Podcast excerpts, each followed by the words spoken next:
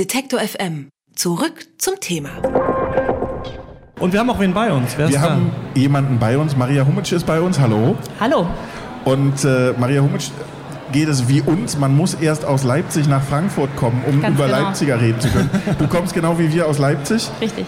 Und bist aber dort freie Übersetzerin. Freie Literaturübersetzerin, genau. Aus welchen Sprachen?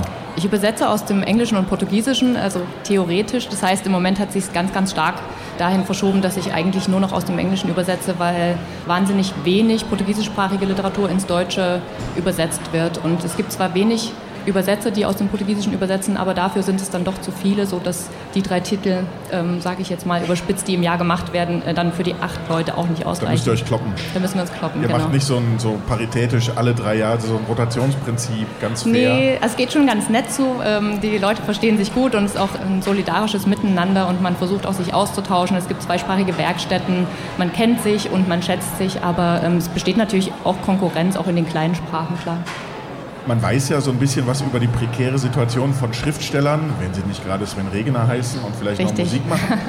Aber wie ist das für euch Übersetzerinnen und Übersetzer? Ist das noch schwerer oder könnt ihr ganz gut davon leben, was ihr da so macht? Ja, noch schwerer. Also es klingt immer dann sehr nach Jammern. Es gibt natürlich auch unter Übersetzern und Übersetzerinnen äh, so ein paar Sven-Regner-Figuren. Ja? Also es gibt sogenannte Star-Übersetzer, sind natürlich nicht alle gleich. Das wäre gelogen. Äh, die Qualität ist auch nicht dieselbe, so wie es eben bei Schriftstellern auch nicht ist ja keine, äh, kein Automatismus, dass alle gleich gut übersetzen und das ist ein, immer eine Interpretation. Also man bringt sich ganz stark nicht nur handwerklich ein, sondern eben auch kreativ und das bedeutet auch alles, was ich an Lektüreerfahrung habe, ähm, was meinen eigenen Nuancenreichtum ausmacht, den ich mitbringe, das fließt natürlich in die Arbeit ein. Das heißt, es gibt da sozusagen erstmal schon qualitative Unterschiede.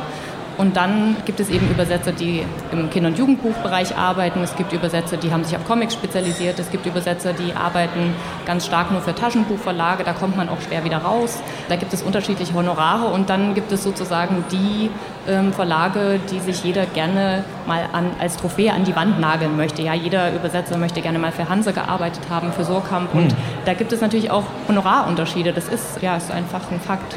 Bist du in der Lage, dass du dir aussuchen kannst, für wen und was du übersetzt? Oder musst du nehmen, was kommt?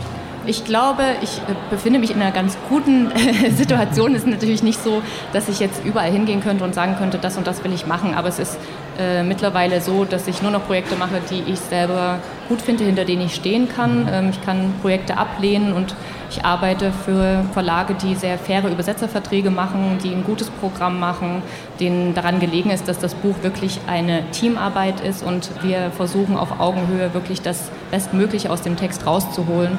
Und das ist schon sehr, sehr viel wert und das ist eine gute, gute Lage, klar. Du meinst, du kannst dir das jetzt so ein bisschen aussuchen? Ich habe eine Freundin, die ist Synchronsprecherin und die erzählt mir manchmal davon, dass sie halt manchmal irgendwelche ollen Teenie-Serien einsprechen muss und dann machen die das auch immer alles im ersten Take. Also dann ist es irgendwie egal, versprochen, klingt nicht so gut, egal, machen wir jetzt, muss alles... Ähm, übersetzt oder eingesprochen werden. Wie ist das vielleicht bei dir am Anfang, wenn man sowas übersetzen muss, was man richtig beschissen findet?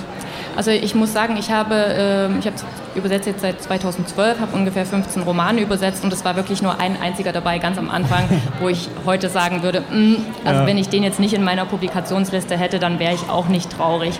Und bei allen anderen habe ich so das Gefühl, ich habe als Literaturübersetzerin hinzugewonnen, also es ist ja auch immer eine Erweiterung meines eigenen Horizonts. Es gibt auch bestimmte Themen, mit denen würde ich mich im Leben nie beschäftigen und trotzdem ist es super spannend, mich mit der Entwicklung der Tonstudiotechnik zu beschäftigen beispielsweise. Ja, das wäre jetzt nicht unbedingt das erste gewesen, womit ich mich in meiner Freizeit auseinandergesetzt hätte. Aber wenn es in einem Buch vorkommt, dann telefoniere ich auch mal einen Tag lang mit Tonstudiotechnikern oder wenn ich äh, eine Figur habe, die autistisch ist und dann kann ich mich in diese Materie einarbeiten. Also das heißt, es gibt auch durchaus Bücher, die äh, funktionieren ja auf unterschiedlichen Ebenen. Also es kann inhaltlich interessant sein, dass ich mich einfach in ein neues Themengebiet einarbeiten kann. Sehr reizvoll für Übersetzer ist natürlich, wenn es stilistisch auffällig ist, wenn ich vielleicht wirklich was mit Sprache ganz Neues anstellen kann, wenn in dem Text irgendwas veranstaltet wird, wo ich denke, wow, okay, toll, wie bringe ich jetzt beispielsweise Pidgin English ins Deutsche? Ja? Und da wird es spannend und das ist jetzt, wo ich sage, ich befinde mich in der Situation, kann wirklich Bücher machen, die reizvoll sind, sowohl sprachlich, weil ich mich weiterentwickle, weil es äh, gute Verlage sind und weil ich wirklich nichts mehr machen muss, wo ich so denke, oh, mh, mm, nee, da habe ich Bauchschmerzen, wenn ich mich da früh dran setze, das möchte ich auch echt nicht mehr machen. Als Übersetzerin in deinem Arbeitsprozess lernst du die Autoren immer kennen? Trefft ihr euch, redet übers Buch oder kommen die gar nicht vor und du übersetzt am liebsten, ohne mit denen jemals geredet zu haben? Ja, das ist auch ganz unterschiedlich, weil zum Teil übersetzt man ja auch tote Autoren, das ist ohnehin schwierig mit dem Treffen. Mhm. Ähm, ich habe jetzt eine Klassiker-Neuübersetzung gemacht, beispielsweise von dem David Garnett, der gehörte zu dem Bloomsbury-Kreis um Virginia Woolf. Das Buch war von 1922, das andere von 24. Also da überbrückt man schon auch eine große zeitliche Distanz. Ne? Das sind dann Autoren, die kann man nicht mehr fragen, weil sie nicht mehr leben. Ähm, es gibt aber natürlich in der Gegenwartsliteratur, gerade wenn man aus dem Englischen übersetzt, viele amerikanische Autorinnen und Autoren, die werden dann auch eingeladen. Also da hat man auch die Möglichkeit, heute, heute ohnehin äh, per E-Mail und so ganz viele Sachen zu klären. Ähm, aber meine Herangehensweise ist erstmal schon, der Leser hat ja auch nur den Text zur Verfügung und ich möchte sozusagen alles, was im Text eventuell offen gehalten ist oder sprachlich ähm, sei es denn schwammig oder ähm, mehrdeutig. Das möchte ich natürlich in der, im deutschen Text genauso mehrdeutig lassen. Das heißt, ich möchte mir das Buch gar nicht unbedingt erklären lassen von dem Autor. Manchmal an ganz wenigen Stellen gibt es vielleicht Dinge, die will man nochmal abklären ähm, und hin und wieder habe ich dann irgendwie einen guten Kontakt. Manchmal kommen die Autoren und Autorinnen ja auch auf Lesereise und dann lernt man sich besser kennen und das ist irgendwie auch eine super Erfahrung. Das ist auch toll, wenn man dann mal aus seinem Kämmerlein kommt und so als Rampensau agieren kann, aber das ist äh, wirklich total unterschiedlich. Je nachdem auch, wie wichtig die Autoren und Autorinnen sind, muss man halt auch sagen, wenn man jetzt super viel im Taschenbuch oder im Jugendbuch äh, macht, das sind ja dann auch selten Autorinnen, äh, die vielleicht viel rezensiert werden oder überhaupt wahrgenommen werden und die werden dann natürlich auch selten eingeladen, dann hat man auch nicht die Chance, die kennenzulernen ne? oder schlecht. Wie ist es bei zweideutigen Stellen, wo du weißt, du kriegst es irgendwie nicht rüber, du kriegst es nicht so richtig erklärt, du musst dich für eine entscheiden? Ist es schwierig? Da sitzt man dann manchmal echt lange an einem Satz und überlegt sich, okay, wenn ich das jetzt so übersetze, dann lesen das irgendwie so und so viele tausend Leute, die das jetzt kaufen, so und nicht so, wie es auch intendiert hätte sein können? Ja, man muss ja dazu sagen, das heißt immer, Übersetzer sind die genauesten Leser. Also keiner liest so genau Satz für Satz und beschäftigt sich so intensiv mit bestimmten Wendungen. Der Normalleser liest auch über vieles hinweg. Ja. Also der würde so einen Verlust, der mir richtig wehtut, eventuell gar nicht merken, weil er natürlich äh, den Vergleich nicht hat.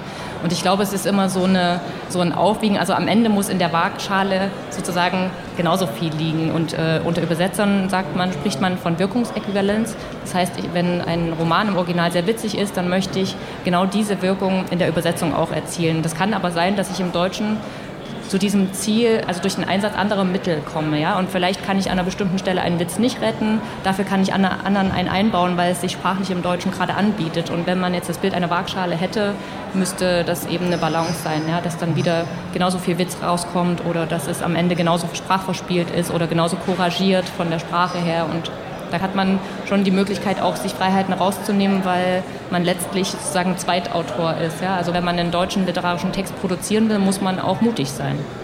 Aber man hat ja schon dieses, also du sagst, es geht auch anders, aber dieses Wort für Wort übersetzen auf der einen Seite und Schriftsteller sagen so, das schreibe ich so runter. Das sind ja schon so, ja. so diese beiden Seiten.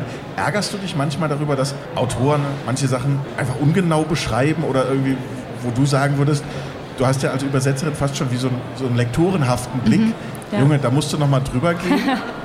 das gibt es auch. Man merkt vor allem, dass es eben ganz unterschiedliche Traditionen gibt und Gepflogenheiten, auch was das Lektorat überhaupt an, angeht. Ja, wenn ich aus dem brasilianischen Portugiesisch übersetze, dann merke ich ganz häufig diese Luxusinstanz äh, Lektorat, die wir so haben, auch gerade in den renommierten Verlagen. Und ich habe mit wahnsinnig guten Lektorinnen schon zusammengearbeitet, auch von denen ich viel gelernt habe. Und das gibt es in verschiedenen Kulturkreisen und Ländern einfach nicht. Und äh, diese Instanz, die fehlt dann einfach. Das merke ich ja, wenn ich ein publiziertes Buch bekomme und denke, wow, das hätte wahrscheinlich äh, gut nochmal ein Lektorat vertragen können. Und dann muss man das in der Übersetzung mitmachen was mir als Übersetzerin dann einfach nicht so viel Spaß macht, weil ich das Vertrauen in den Autor verliere. Ja? Also das geht einem als Leser ja auch so. Wenn ich irgendwie das Gefühl habe, das ist nicht konsistent oder irgendwas stimmt hier nicht, dann verliere ich das Vertrauen und ich verliere auch die Lust am Buch. Und das geht mir als Übersetzerin natürlich auch so, dass es ein größerer Lustgewinn ist, wenn ich das Gefühl habe, ich kann mich von dem Autor und von dem Buch oder von der Autorin leiten lassen. Und das ist eben nicht immer der Fall, ja. Mich würde noch interessieren, was ist los mit den Portugiesen und mit den Brasilianern, dass so wenig Bücher hier in Deutschland übersetzt werden? Oder müsste es dann mal einen Schwerpunkt Portugal oder Brasilien geben hier auf der Buchmesse? Ja, was ist los? Das ist eine gute Frage. Also 2013 war Brasilien der Gastland der ah. Frankfurter Buchmesse. Da wurde wahnsinnig viel gemacht. Mhm. Ähm, man könnte vielleicht auch sagen, da wurde erstmal alles abgegrast, was es überhaupt ähm, so ah. zu holen gibt. Da wurden 70 Autoren und Autorinnen eingeladen nach Frankfurt. Da wurde ähm, darauf geachtet, dass man, das ist einfach ja ein, von, rein von der Fläche her ein gigantisches Land, ein Riesengebiet, dass man irgendwie auch geografisch ein bisschen fair guckt. Man holt jetzt wirklich Leute aus dem Norden, aus dem Osten, aus, äh, aus dem Inland und so auch ein bisschen unabhängig davon, ob die jetzt alle gleichwertig sind von der Qualität. Da wurde sozusagen schon relativ viel ins Deutsche gebracht. Und dann hat es irgendwie, glaube ich, damit zu tun, dass die Erzähltraditionen andere sind. Also gerade auf dem deutschen Markt ist man ganz stark geprägt von angelsächsischen Erzähltraditionen. Also wir lesen wahnsinnig viel amerikanische Literatur, ähm, englische Literatur und die Brasilianer kommen einfach sozusagen aus einer anderen Erzähltradition. Das heißt, äh, die Bücher sind hier für viele entweder zu spröde, zu meandern. Da gibt es dann tausend Vorurteile auch in den Verlagen. Zum Teil trifft das zu, zum Teil nicht. Und dann muss man eben auch sagen, in den Verlagen sitzen natürlich wenig Leute, die Portugiesisch lesen können. Das heißt, es ist von, von, äh, schon von vornherein ein bisschen eine Literatur, die irgendwie abgeschnitten ist von den Verlagen. Da müssen die Übersetzer dann als in so einer Art Scout-Funktion agieren, müssen Gutachten schreiben und dann muss man sich eben auf Fremdurteile verlassen und dazu ist man vielleicht auch nicht immer bereit. Ja. Mhm. Hörst du Musik beim Schreiben bzw. beim Übersetzen? Nie. Aber wir hören jetzt Musik. Genau, ich weiß, ähm, du guckst mich so an, aber ich weiß leider ich nicht, dachte, welcher Song kommt. Nein, das ist so ein altes Spiel zwischen uns, weil ich weiß ja immer nie, ich kenne manche Lieder, aber ich weiß immer nie. Das heißt, du weißt auch nicht, was kommt. Nee. Wir werden uns jetzt überraschen lassen. Gregor weiß das, aber der lacht auch schon. Dankeschön. Danke. Ich danke euch. Alle Beiträge, Reportagen und Interviews können Sie jederzeit nachhören im Netz auf detektor.fm.